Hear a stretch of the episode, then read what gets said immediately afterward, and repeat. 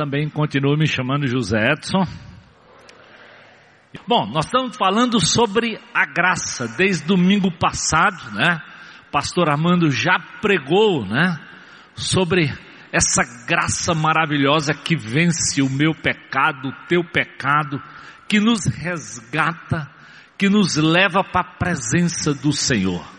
E hoje nós vamos olhar para homens de Deus que entenderam como essa graça é suficiente, como ela faz absoluta diferença para a minha vida e para a tua vida e nos aproxima mesmo do Senhor. Então, abra sua Bíblia lá no livro de 2 aos Coríntios, segunda carta do apóstolo Paulo aos Coríntios, né?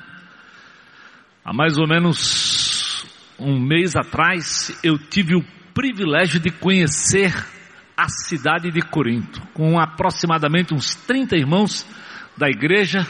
A cidade de Corinto fica pertinho de Atenas, fica lá na Grécia, e nós fizemos uma, um trajeto começando lá por Filipos, passamos por Tessalônica, chegamos a Bereia, depois fomos a Atenas e voltamos para Corinto onde Paulo pregou, onde Paulo estabeleceu, onde Paulo morou um ano e meio para estabelecer uma igreja naquele lugar.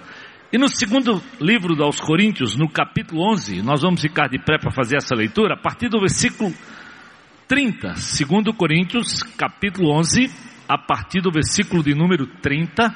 Vamos lá, vamos ficar de pé aí para você mudar de posição. Depois nós vamos partilhar tudo que Deus tem para nos ensinar aqui. E nós vamos entrar pelo capítulo 12.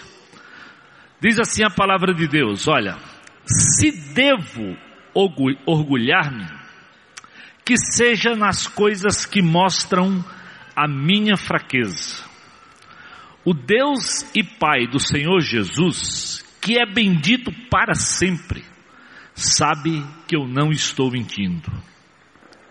Em Damasco, o governador nomeado pelo rei Aretas, mandou que se vigiasse a cidade para me prender. Mas de uma janela na muralha, fui baixado numa cesta e escapei das mãos dele. É necessário, diz o versículo 1 do capítulo 12, que eu continue a gloriar-me com isso. Ainda que eu não ganhe nada com isso, eu passarei as visões e revelações do Senhor. Eu conheço um homem em Cristo que há 14 anos foi arrebatado ao terceiro céu. Se foi no corpo ou fora do corpo, não sei. Deus o sabe. E sei que este homem, se no corpo ou fora do corpo, não sei, mas Deus o sabe. Ele foi arrebatado ao paraíso e ouviu coisas indizíveis, coisas que ao homem não é permitido falar. Nesse homem eu me gloriarei, mas não em mim mesmo, a não ser em minhas fraquezas. Mesmo que eu proferisse e fosse gloriar-me, não seria insensato, porque eu estaria falando a verdade eu evito fazer isso para que ninguém pense a meu respeito mais do que em mim ver ou de mim ouve. Para impedir que eu me exaltasse por causa da grandeza dessas revelações, foi-me dado um espinho na carne, um mensageiro de Satanás para me atormentar.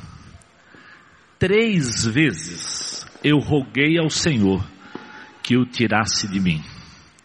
Mas ele me disse: A minha graça é suficiente para você, pois o meu poder se aperfeiçoa na fraqueza. Portanto, eu me gloriarei ainda mais alegremente em minhas fraquezas, para que o poder de Cristo repouse em mim. Por isso, por amor de Cristo, regozijo-me nas fraquezas, nos insultos, nas necessidades, nas perseguições, nas angústias, pois quando sou fraco, é que eu sou forte. Deus, obrigado pela tua palavra. Obrigado pela instrução do teu Espírito, Senhor, para o teu servo. Obrigado por preservar essa palavra para o nosso coração nesse dia, Deus. Fala conosco, Senhor. Nós queremos que nessa noite o Senhor abençoe aqueles que aqui estão, Abençoe aqueles que estão no leito, como a dona Silmara, Senhor, como o seu Murilo, como o Cauã Gabriel, precisando da tua intervenção, do teu cuidado, Senhor, da tua presença saradora, Deus. Visita os teus servos, há tanta gente doente, há uma virose que ataca essa cidade. Oh Deus, os hospitais estão lotados, visita, traz saúde, traz cura mas acima de tudo, Deus, traz cura para a nossa alma, como o Senhor trouxe pela graça para a cura do, do teu servo, do apóstolo Paulo. Oh Deus, abençoa, prepara nossas mentes e os nossos corações, enquanto nós meditamos na tua palavra nessa noite. Para os que estão aqui, para os que estão pela internet, para os que estão lá na tendinha, Deus guarda as nossas mentes e nos instrui. É a minha oração, Senhor, em nome de Jesus. Amém. Podem se assentar, meus amados. Como eu disse domingo passado, pastor Armando destacou muitas coisas bem interessantes sobre a graça. Eu acho que às vezes, talvez a gente nem se apercebe como essa graça não é importante só para nossa salvação. É muito comum a gente entender que pela graça nós somos salvos. Mas parece que na caminhada, todos nós, de uma forma ou de outra, parece que começamos ou nos esquecemos ou perdemos de vista essa obra curadora que o Senhor tem para mim para você todo o tempo e pela graça. E o pastor fez algumas colocações assim, exatamente, engana-se quem pensa que precisa da graça só para a salvação. A graça, disse ele, é o passaporte que garante ao filho o tratamento de filho para a eternidade. Ou seja, aquela graça que lhe salvou é o passaporte que você tem na mão. E todo o tempo, a única coisa que eu tenho para apresentar diante das acusações do inimigo, diante das acusações dos homens, diante de tanta coisa, é, eu não mereço nada. O que eu recebi foi pela graça, por aquilo que Jesus fez, não pelo que eu faço, não pelas minhas obras, não pelas minhas atitudes, não pelo que eu, pelo cargo que eu desempenho, seja ele como líder de grupo pequeno, de grupo de relacionamento, como pastor, não, nada disso faz sentido se a gente não entender que o grande sentido, a grande mudança foi aquilo que Jesus fez por mim e por você. E que continua fazendo e continua nos assistindo e renovando sobre nós todo tempo, todo dia, graça sobre graça. Disse o pastor Armando, a graça não é apenas o ABC da fé. A graça é o A a Z da fé cristã, ou seja, do começo ao fim, quando nós olhamos, querido, nós temos que nos voltar e entender quem somos nós diante do Senhor e como nós dependemos dessa graça. Por isso, o apóstolo Paulo, e ele mencionou isso lá, quando escreve aos Gálatas, ele disse assim: admira que vocês estejam passando tão depressa daquele que vos chamou na graça em Cristo para outro evangelho. Então Paulo diz: olha, se alguém perder de vista a graça, é como se fosse pregando um outro evangelho. E ele diz: olha, ainda que um anjo descesse do céu e pregasse outro evangelho, não deem ouvidos. Porque o evangelho de Jesus é boas novas de graça por aquilo que Jesus fez, por aquilo que eu recebi, que você recebeu. E nós não podemos perder e deixar de cantar e de celebrar e de experimentar e de testemunhar para os outros. Isso faz contraste com a religiosidade. Porque o Evangelho da Graça estabelece padrões que a, que a religiosidade não gosta. Por exemplo, na graça, quem é Deus? Santo e soberano. E o pastor Armando ressaltou isso. Quem somos nós? Pecadores perdidos, longe, longe de Deus. O que fazemos? Ele diz: matamos o filho, ou seja, nós somos culpados. Nós estamos longe. Mas o que Deus fez? Sacrificou o filho por nós, nos amou. E o que ele nos deu? Vida e vida abundante. Isso, querido, só na graça e só pela graça. Até no Apocalipse disse o pastor Armando, a graça é invocada.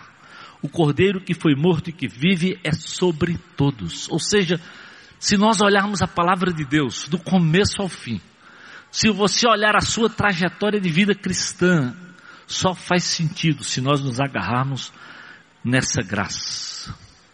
Eu lembro que uma certa vez eu estava estudando sobre a palavra de Deus. Se era um livro, né?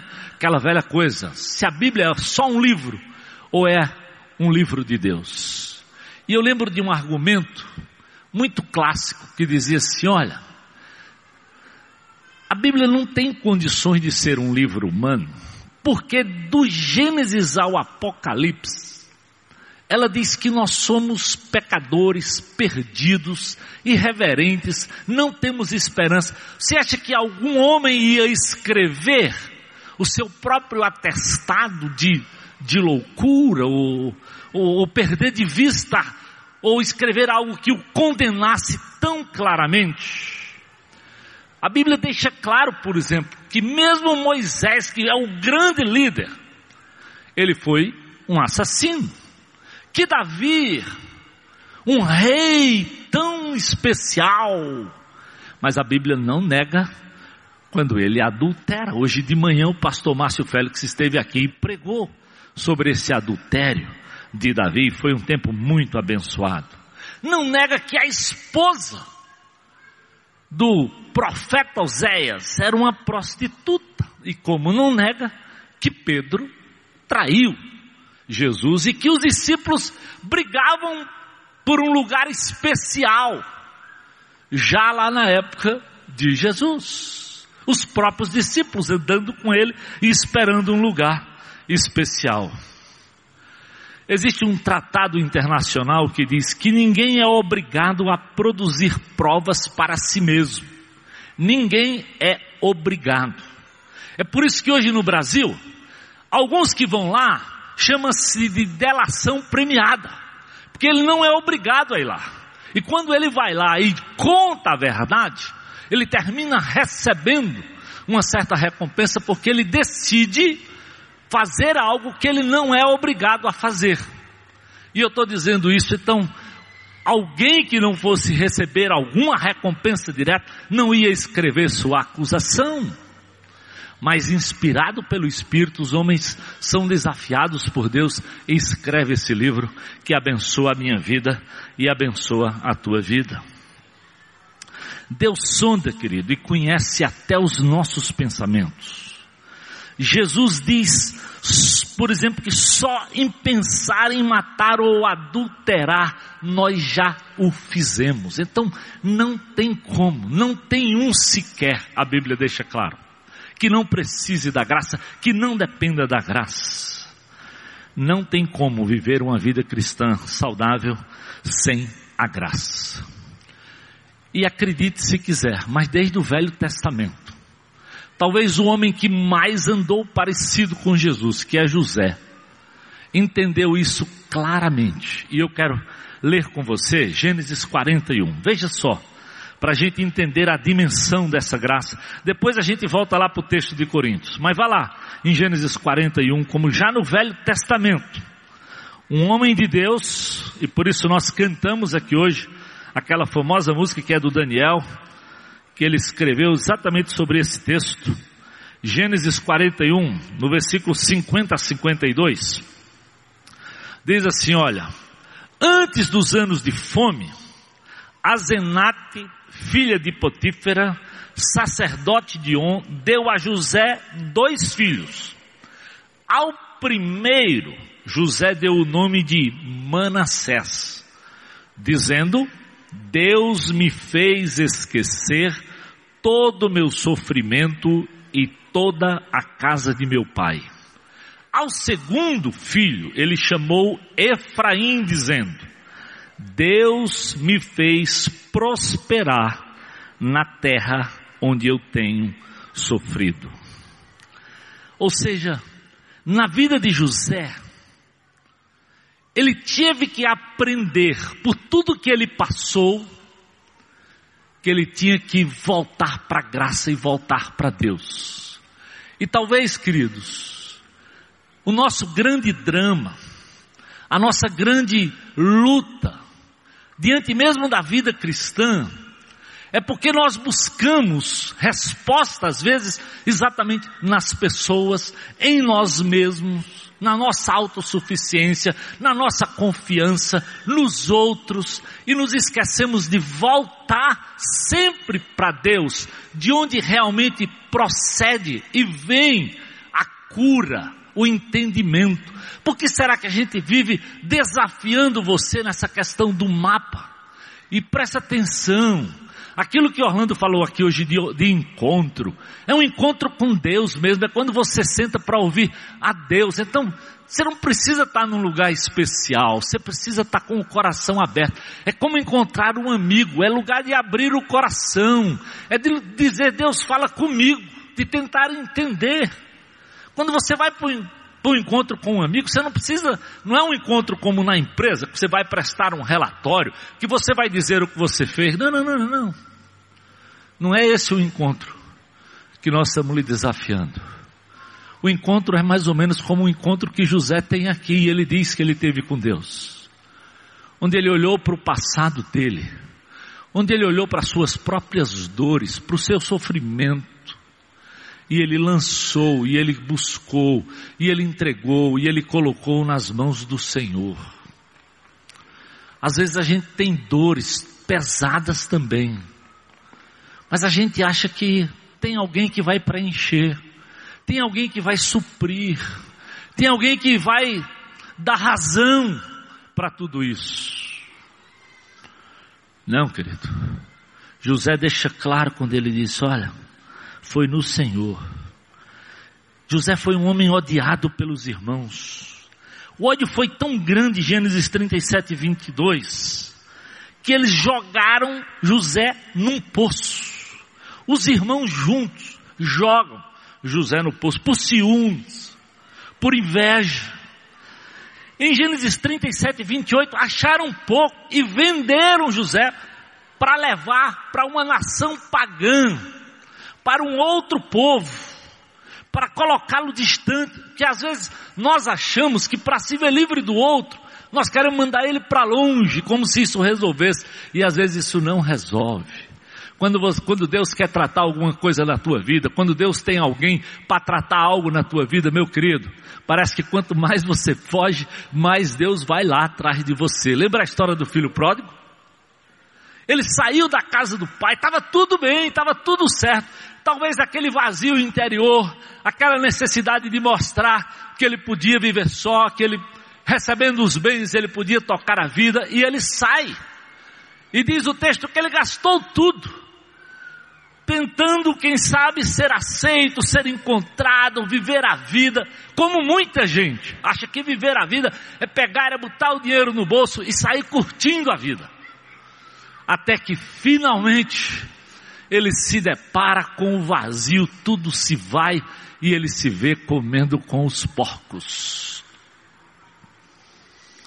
Há mais ou menos dois anos atrás, uma irmã muito amada dessa igreja, me pediu para ir falar com o marido dela, que estava vivendo exatamente como esse jovem aí, dissolutamente, não parecia nada com alguém que já tinha andado com Jesus.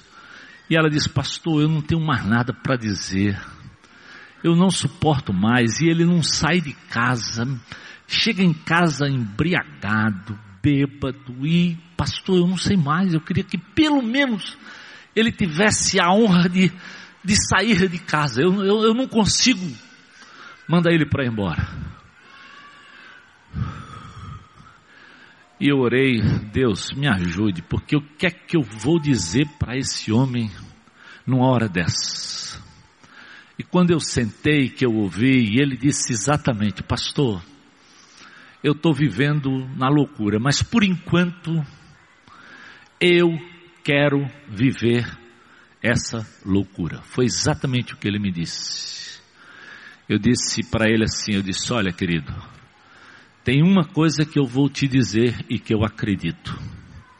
Se você realmente for filho de Deus, você vai comer com os porcos, como diz lá em Lucas capítulo 15. Porque Deus te ama tanto, como Ele amava aquele jovem, que levou ele para comer com os porcos, para que ele reconhecesse, se arrependesse e voltasse. Então, o que eu tenho para te dizer, meu amado, é só isso. Eu não, não posso dizer que você é ou não é. O que eu posso te dizer é: Deus te ama. E se você for filho, você vai comer com os porcos para você voltar. Perdi o contato. Oito meses depois, ele me deu um toque, queria conversar comigo. Sabe o que ele me disse? Pastor, toda vez que eu estava no buraco, eu lembrava, eu estou comendo com os porcos. Eu estou comendo com os porcos ou eu volto, ou eu recebo, ou eu me entrego à graça de Jesus, ou não tem esperança para minha vida. E ele voltou, procurou, pediu perdão, restaurou a relação e está vivendo uma vida absolutamente diferente. Você sabia que Deus te ama tanto, meu amado, tanto, que Ele só te disciplina porque Ele te ama. Acredite. Todas as coisas, quando a Bíblia diz, é um fato. Todas as coisas cooperam para o bem daqueles que realmente amam o Senhor e querem andar na sintonia do Senhor. Ele vai te buscar, ele vai te procurar, ele vai onde você está. E Paulo e José sabiam muito bem, Paulo sabia muito bem disso. Porque eles também foram buscados. Eu sei muito bem de onde o Senhor me tirou. Por isso eu, eu não posso deixar de me lembrar, não é da sua vida, nem da vida de ninguém, nem da turma do grão de mostarda, nem de lua. Eu tenho que lembrar de onde Deus me tirou. Eu sei da graça. Então José é esse camarada vendido pelos irmãos, desprezado como mercadoria, chega lá na nova terra. Os mercadores midianitas que o compraram chegam lá, colocam ele de novo no mercado para ser vendido novamente. Pense aí a humilhação. Ser colocado como mercadoria para ser vendido. Que trauma. Esses dias eu estava conversando com o pastor Armando e ele dizendo que ele estava lendo sobre essa coisa que acontece nas nossas vidas, né? Que, que a neurologia e os psicólogos chamam daquelas sinapses, ou seja, aquele momento na tua vida você passa por um pavor, sei lá, você vai num elevador e, o bicho para e tudo escurece e trava. E aquele minuto que você passa lá, fica uma marca que parece que quando você vai entrar no elevador de novo, aquele negócio volta. Na vida é assim. Agora imagina, quando você vai, é vendido pelos irmãos, lançado lá no, no calabouço, alguém chega, você é vendido, chega no outro lugar, você é exposto como mercadoria e passa por tudo isso. Às vezes a gente tem a tendência de achar que a minha dor é a maior do que a de qualquer outra pessoa. O meu problema é maior do que o de todo mundo. Não esqueça, querido, que Deus, Deus é maior do que o teu problema, do que o meu problema, ele pode solucionar o meu e pode solucionar o teu. Porque ele solucionou de José. Ele solucionou de José. Então, ser vendido, a exposição, a humilhação, o trauma, as marcas. Quando é vendido para a casa de um homem importante. Aí em Gênesis 39 diz: a mulher desse homem importante se apaixona pelo jovem chamado José. A Bíblia diz que José era um homem especial. Bonito. Que culpa tem o camarada de nascer com uma inteligência, com uma capacidade? Mas a mulher de Potifar ficou louca por ele. E tentou ter sexo com ele, José foge. E ela o acusa que foi ele que provocou tudo aquilo. E a Bíblia diz: e José é lançado além de tudo, numa prisão. Como é que a gente vai olhar para a graça no meio de tanta desgraça? Numa outra terra, vendido. E às vezes eu sei, querido, olha, você pensa assim. Está tudo tão errado ao teu redor. Tem tanta coisa complicada que você não consegue sequer colocar a cabeça do lado de fora e olhar para o Senhor. José tinha tudo para fazer isso, porque era problema em cima de problema. Querido, o Criador, o Alfa e o Ômega, aquele que é, aquele que era, aquele que há de vir, presta bem atenção, aquele que era, que é, o que há de vir, traçou o plano e colocou eu e você nessa paisagem, exatamente como aquela coisa do, do Cronos. Nós fazemos parte daquela paisagem. Nós fazemos parte dessa história. Mas sabe o que ele não nos deu? O controle sobre aquela paisagem. Não, não, não. Nós vivemos o hoje. Planejamos o amanhã, mas nem dele nós temos certeza. A Bíblia é muito clara, diz lá em Tiago: Vós não sabeis o que sucederá amanhã. Não é daqui a um mês, não. Não é daqui a um ano, não. Pensa, turma lá do Nepal, ia pensar que de uma hora para outra vinha um terremoto e mais de 7 mil pessoas iam morrer? Pensa alguém que pegou aquele avião, se sabia que o piloto era um maluco com problema psicológico, que se ia se atirar diante de um monte? Como saber? Não tem como saber, querido. É por isso que nós somos desafiados, eu e você, a vivermos, a andarmos pela fé, ou seja, ou nós olhamos para o alto, de onde sim vem segurança, vem socorro, vem palavra de ânimo e de poder, ou nós vamos ficar à deriva diante de todo e qualquer problema. Nós não temos certeza, nós precisamos da graça. Um dia alguém disse, e eu fiquei com isso, né? A graça é como um cheque em branco. Mas que Deus só assina na hora que você precisa. Ele não lhe dá quando você não precisa. É a medida que eu preciso, que você precisa, é que ele vai lhe conceder. Nós gostamos, né? Já pensou se nós pudéssemos depositar e ficar lá com um excesso de graça? eu tenho mais graça do que você. Ah, você viu qual é a minha o meu depósito de graça, o que Deus depositou na minha vida, isso ia ser uma desgraça entre nós. Nós somos tão carnais, tão pecadores, que Deus sabe que isso não poderia ser, porque nós íamos ficar muito metidos. Então, é um cheque em branco, mas que Deus só assina quando você realmente precisa. Nós fazemos parte, querido, desse cenário nós somos um poema precioso. Mas a Bíblia diz o quê? colocados num vaso de barro. Olha só, colocados num vaso de barro. Tesouro, tesouro, mas num vaso de barro, frágil.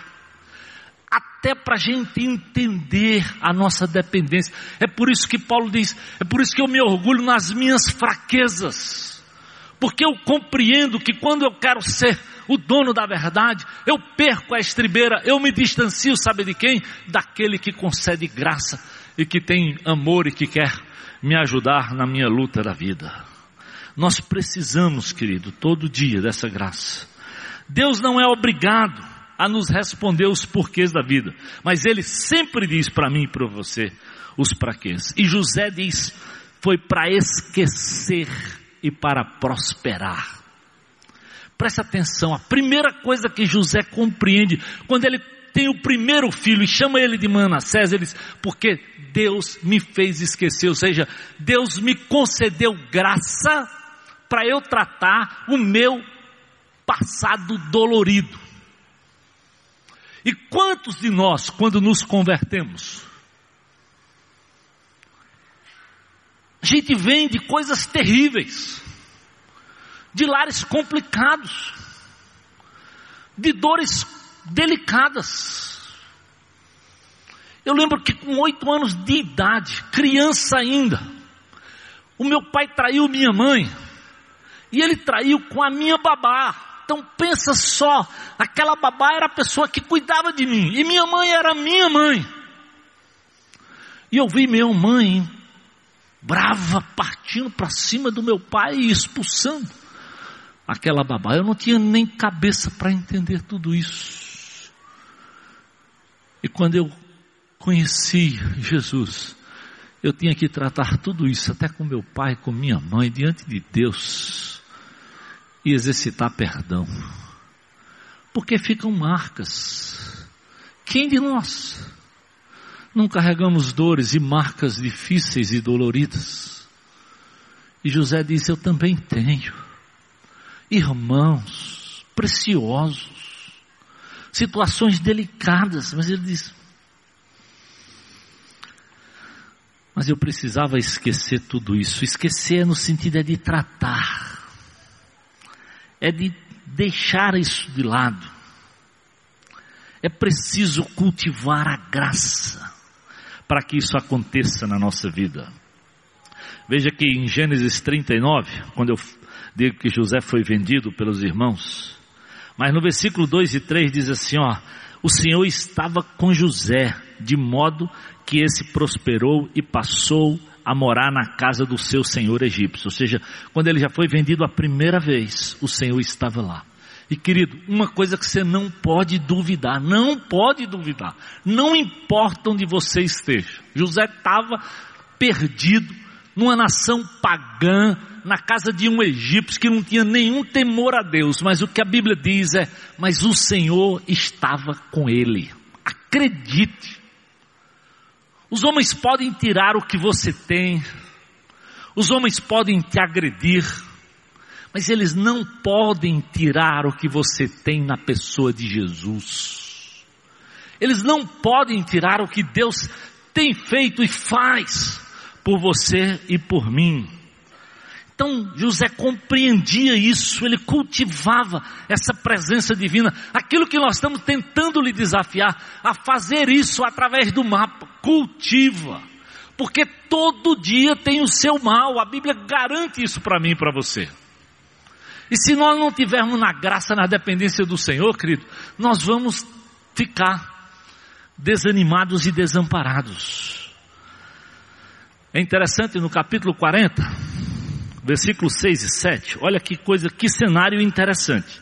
Capítulo 40 de Gênesis, versículos 6 e 7. Quando José foi vê-los, ou seja, José está aqui na prisão e foi ver outros presos que estavam lá ele notou que eles estavam abatidos. Por isso ele perguntou aos oficiais de Faraó, que também estavam presos na casa do seu senhor: Por que, que vocês estão com o semblante tão triste? Olha só, camarada está aqui na prisão, encontra os outros e diz: Pai, me explica aí por que, que vocês estão aí arrasados. Por que, que vocês estão tristes? Talvez você diria assim: esse José parece que é meio doidinho. É não, amigo. Esse José não perdia o foco do Deus que ele cultuava. José não perdia o foco do Deus que ele aprendera a andar com ele. Não importa aonde, não importa como, nem as circunstâncias, ele entendia que a graça, essa presença de Deus para cuidar dele era suficiente. E ele percebia que eles não estavam bem, estavam abatidos. O que é que vocês têm? Por que é que vocês estão tão abatidos? E eles responderam, versículo 8: Nós tivemos um sonho e não há quem nos interprete. E disse-lhe José: Não são de Deus as interpretações. De novo, José diz: Ei, peraí, sabe por que vocês estão aí? Sabe por que vocês estão preocupados? Porque vocês não se voltam para o Deus da graça, para o Deus que tem todas as coisas. E muitas vezes, meu amigo, o meu problema e o teu é porque nós não nos voltamos realmente para Deus. Nós somos deixados levar pelo medo, e o que, é que a Bíblia diz? O verdadeiro amor lança fora o medo. Qual é o verdadeiro amor? É o da minha mulher? É dos meus filhos? É o do meu irmão? Não, não, não. O verdadeiro amor é aquele que o Senhor demonstrou por mim lá na cruz. Porque a Bíblia me diz o que? Ainda que meu pai, ainda que a minha mãe esqueça de mim, ele não vai esquecer. Sabe por que aquele amor é verdadeiro? Porque ele se deu, ele morreu por mim. Sabe como?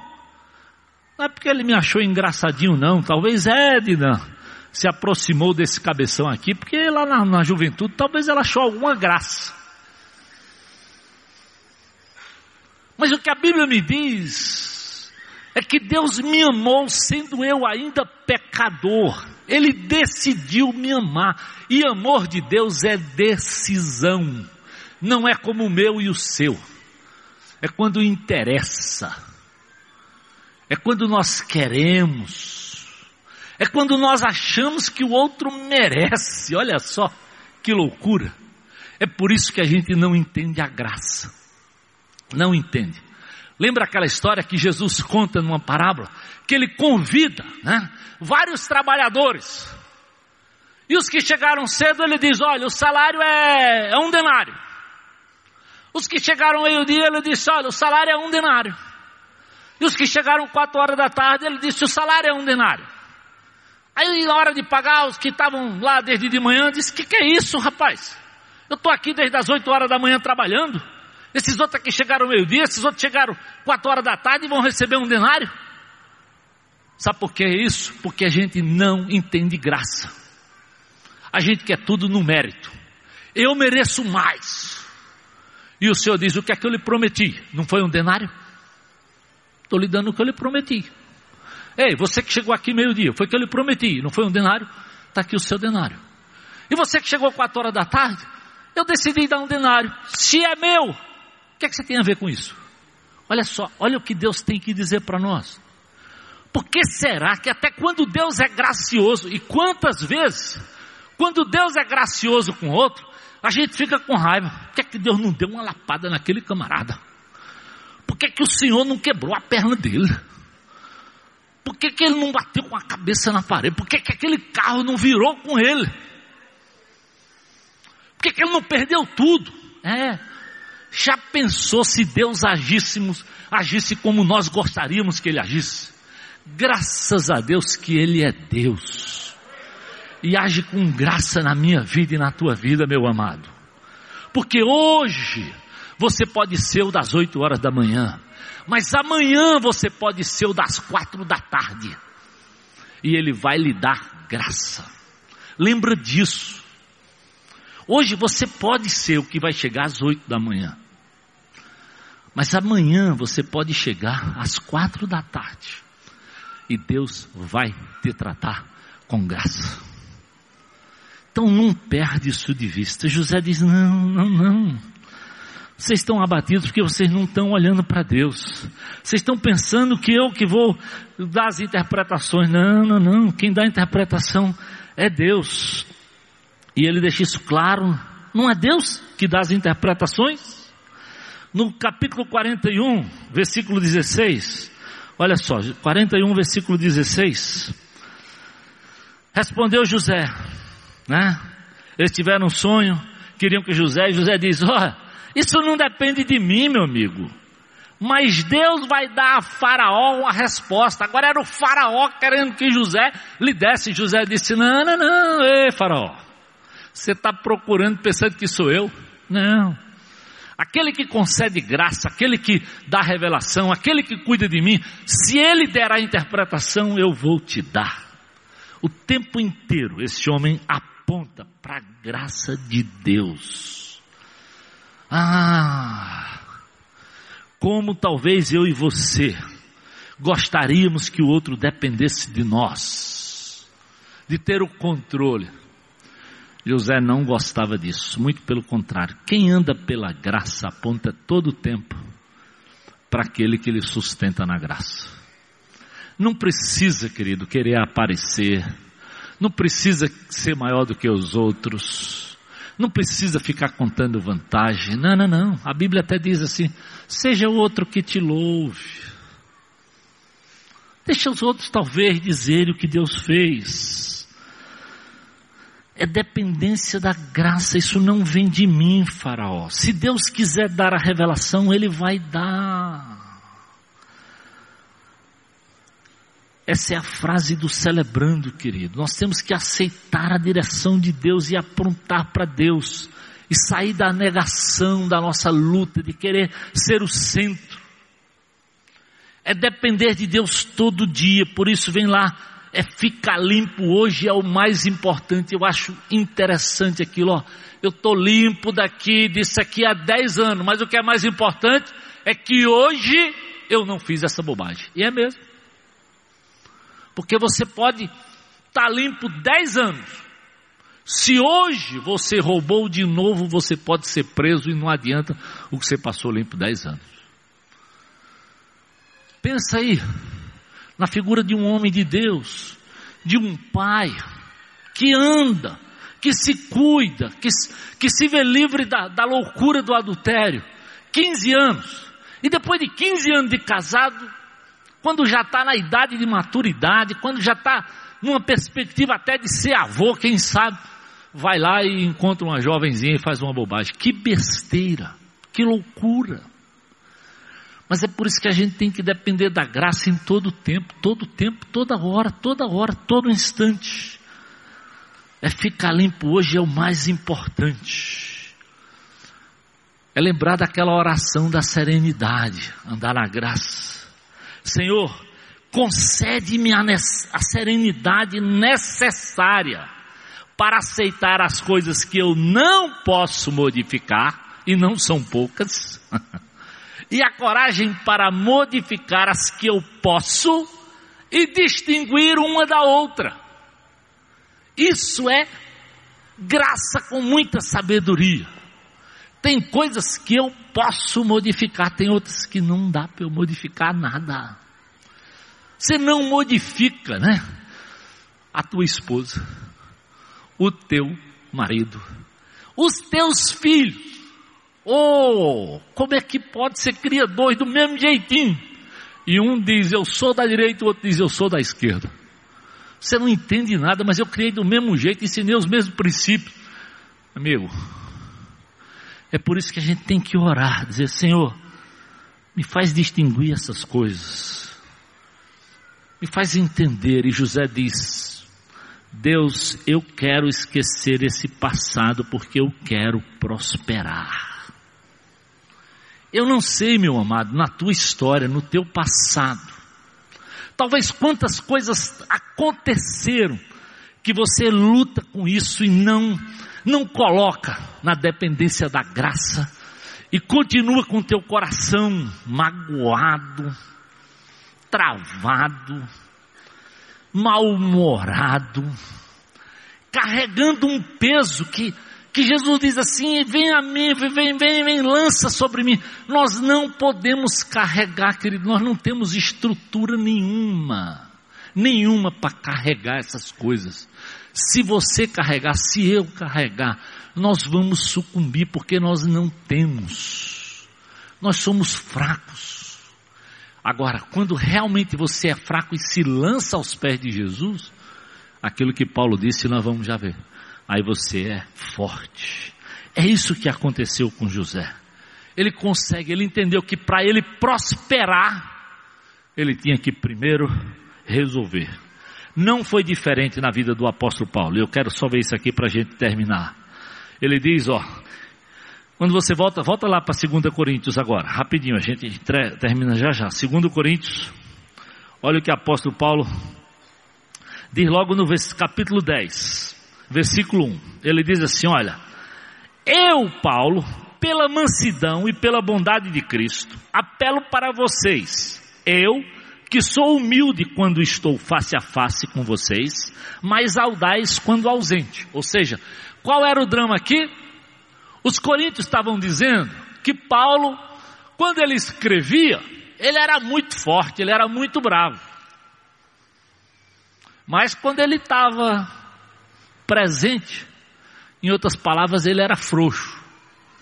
Ele não tinha coragem de dizer o que deveria ser dito. Ficava talvez com medo da audiência lá. Era o que eles estavam dizendo. Olha lá, em 1 Coríntios, 2 Coríntios 11, 11 10. De novo, como ele, 2 Coríntios 11, né? Peraí. 2 Coríntios 11, 10. Alguns dizem que as cartas dele são duras e fortes, mas ele pessoalmente não impressiona e a sua palavra é desprezível. Chamar um homem como Paulo, que foi perseguidor da igreja, de frouxo, de ser fraco. Eu só lembro do que meu pai dizia, mesmo que cutucar a onça com a vara curta. Não vai dar certo. E esse grupo teve a coragem de fazer isso. E era um povo, realmente o, o grego já foi o centro do mundo. E quando Paulo teve lá, a Grécia era o lugar dos pesquisadores, era o lugar dos filósofos, era o centro da história. E Paulo diz: não, não, não, não, não. O problema, meus queridos, é que eu não estou lidando com vocês com as armas de vocês. Segundo Coríntios 10, lá no versículo 3 a 5, ele diz assim: Embora vivamos como homens, não lutamos segundo os padrões humanos. Paulo diz: Eu não vou lutar com vocês com os padrões humanos. Não, não, não. É como se Paulo falasse claramente: foi-se o tempo do velho Paulo. Não é mais no braço, na força. Lembra aquele que perseguia a igreja? Agora ele diz: é pelo Espírito, é pela, pela graça. Versículo 4, segundo Coríntios, ele diz: ó, as armas com as quais lutamos não são humanas, ao contrário, são poderosas em Deus para destruir fortalezas. Está entendendo? Quando o homem conhece a graça, conhece a suficiência dessa graça de Jesus, ele diz: Eu não vou mais atrás da espada, do revólver, da arma. Não, não, não, não, não. Quem realmente destrói as fortalezas é Deus, querido. Então, eu vou me lançar lá. A graça é tão diferente que não faz sentido aos nossos olhos. Não faz, não fazia sentido aos gregos. Deus destruindo fortalezas é. Mas sabe por que Paulo conhecia? Porque ele que era o perseguidor, o bravo, no cavalo, vindo lá, armado, de uma hora para outra ficou cego. Cego. E tinha que ir tateando para a casa de um homem para ouvir a instrução de Deus. Quem passa pela experiência que Paulo passou, aprende às vezes de forma dura. E talvez muitos de nós, enquanto não passamos determinadas coisas, parece que a gente não, não se volta e não depende da graça do Senhor, querido. Eu espero que você não tenha que passar por um drama para poder aprender a viver na graça. Porque de uma forma ou de outra, Você precisa da graça mesmo quando a vida está normal. Precisa e como precisamos mesmo. Paulo diz para os gregos assim: ele diz, olha, versículo 5: destruímos os argumentos e toda pretensão que se levanta contra o conhecimento de Deus. E levamos cativo todo pensamento para torná-los o que? Obediente a Cristo. Os gregos gostavam do conhecimento. Os gregos eram filósofos pensadores. O que os gregos queriam era que Paulo ficasse lá debatendo a, a verborragia deles. E Paulo diz: não, não, não. E olha que Paulo tinha formação, fariseu, criado aos pés de Gamaliel, estudou lá em Tirano, bom, capaz, mas ele diz: ó, não estou aqui para isso. Eu estou para lhes falar de um Deus que ele diz que vocês não conhecem. Eu estou para lhes falar de Jesus, o Nazareno, o Salvador, aquele que mudou a minha história, mudou a minha vida. Paulo queria levar pensamentos obedientes a Jesus. Por isso ele diz no capítulo 11, versículo 30: Se devo orgulhar-me, seja naquilo que mostra a minha fraqueza. Se devo orgulhar-me, é naquilo que mostra a minha fraqueza. Por quê? Porque eu quero é que Jesus apareça, não eu. Não estou aqui para vocês me aplaudirem, me acharem legal e acharem que eu sou o cara que sei todas as coisas. Não, não, não. Eu quero muito pelo contrário, orgulhar-me na pessoa de Jesus. Aí ele diz: olha só, no versículo de número 32, lá de Coríntios, 2 Coríntios 11, ele diz: olha, em Damasco, presta atenção nessa cena, porque eu acho que às vezes a gente não, não percebe tudo que Paulo está tentando dizer. Ó.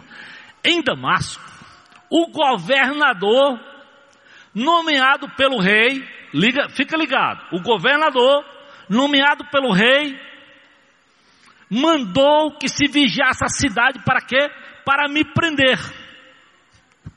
E de uma janela, por uma cesta, Deus me tirou de lá. Paulo disse: Como é que eu vou confiar nessas armas, meus amigos? Eu já aprendi que em Jesus ele tem escape. Mesmo quando o governador e o rei se juntam e manda toda a polícia prender, Deus me tira numa cesta. Olha que loucura. E é verdade. O Evangelho é loucura para quem não conhece esse Jesus. Não faz sentido. A graça para quem não conhece Jesus parece uma coisa louca. Mas quem recebe a graça e tenta viver pela graça, sabe como é precioso. Como é precioso viver o Evangelho da graça em Jesus versículo, capítulo 12, versículo 7, Paulo diz assim: olha, olha só, para impedir até de que eu me exaltasse por causa da grandeza das revelações, Paulo diz, eu recebi coisas indizíveis que não dá nem para contar. Eu tinha tudo para viver me orgulhando, porque lembra, lembra no caminho de Damasco, Deus aparece, dá uma revelação para Paulo. Paulo é, é, é, um apóstolo fora do tempo, porque Deus aparece a ele fora de tempo. Ele tinha tudo para ser prepotente e com toda a formação que ele tinha, não esquece daquilo que ele disse para os filipenses. Hebreus dos Hebreus, quanto à lei fariseu, da linhagem de Benjamim, se alguém tinha tudo para ser pretensioso, ele diz: Eu tinha. Se alguém tinha tudo para confiar em religiosidade, no que fazia, ele diz: Eu tinha. Mas ele diz: Ó, oh, para impedir até de que eu me exaltasse, capítulo 12, versículo 7, por causa da grandeza dessas revelações, foi-me dado um espinho na carne, um mensageiro de Satanás para me atormentar. Paulo diz: Deus sabia o que fazer comigo para que eu andasse na graça e na dependência da graça. Meu amado, talvez muitas das lutas que eu e você passamos, é porque Deus tem algo para me ensinar e para te ensinar. E que eu e você só aprendemos quando nós apanhamos. E eu não preciso pensar em você, não.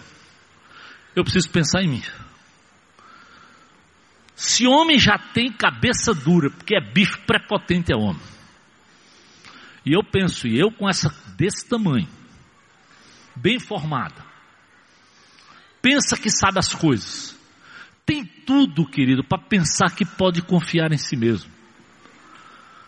Mas tem que se voltar, tem que ir lá. É por isso que eu que eu tenho pedido a Deus para Ele não tirar de mim o privilégio desse tal, desse encontro diário, onde eu vou abrir o meu coração, não é pensando em vocês, não, não, não, não. Eu vou pensando nesse coração aqui que eu sei que é ruim. Eu vou pensando na minha vida, depois na minha própria família, depois na igreja de Jesus naquilo que eu posso contribuir, mas dizendo assim, Deus, eu, eu não sei, eu não sei. Que às vezes as pessoas vão para o pastor, vão para alguém, achando que a gente sabe que a gente tem solução para tudo. Não tem, não. Quem tem solução para tudo, quem é poderoso é o Senhor. E muitas vezes o que eu posso fazer é me sentar com você, chorar, orar e interceder para Deus tratar contigo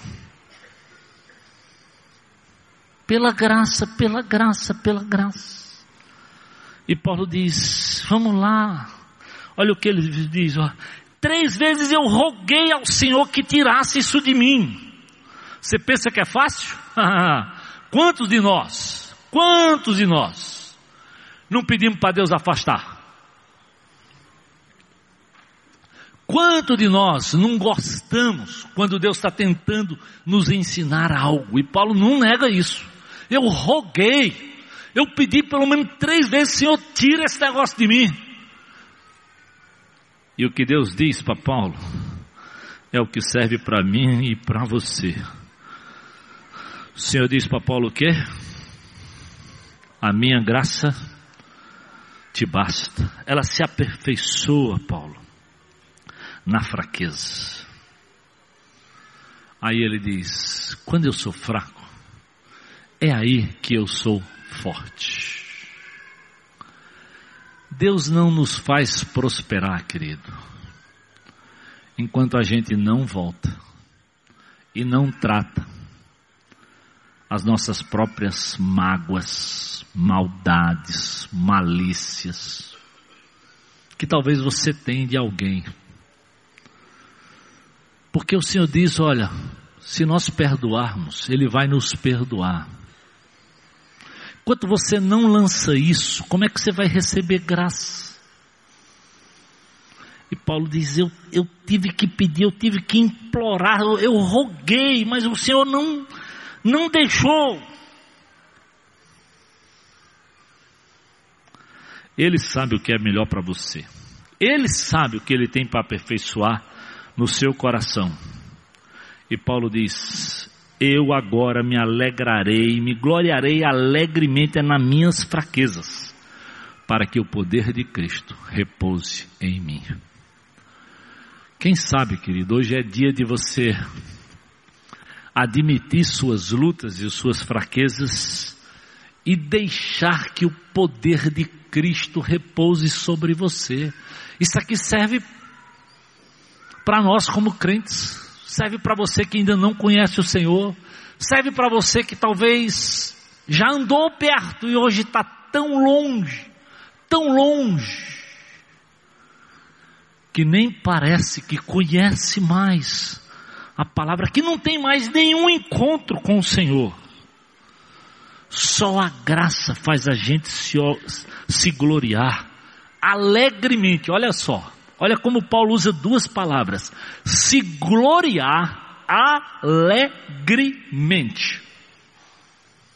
Era algo tão profundo que ele diz: Eu me glorio, eu me alegro nas minhas fraquezas.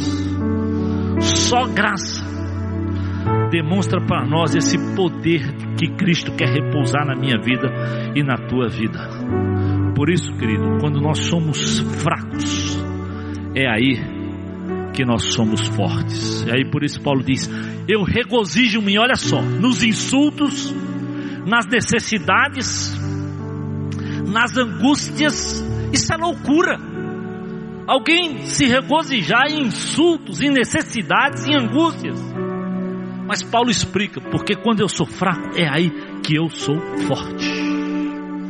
Talvez hoje, querido, Deus quer tratar a tua angústia, Deus quer tratar a tua necessidade, mas tu tem que admitir que tu precisa lançar sobre o Senhor, lançar sobre a cruz de novo, lançar sobre dizer: Senhor, me dê graça, me dê graça, me dê graça, me dê graça, porque essa graça é suficiente.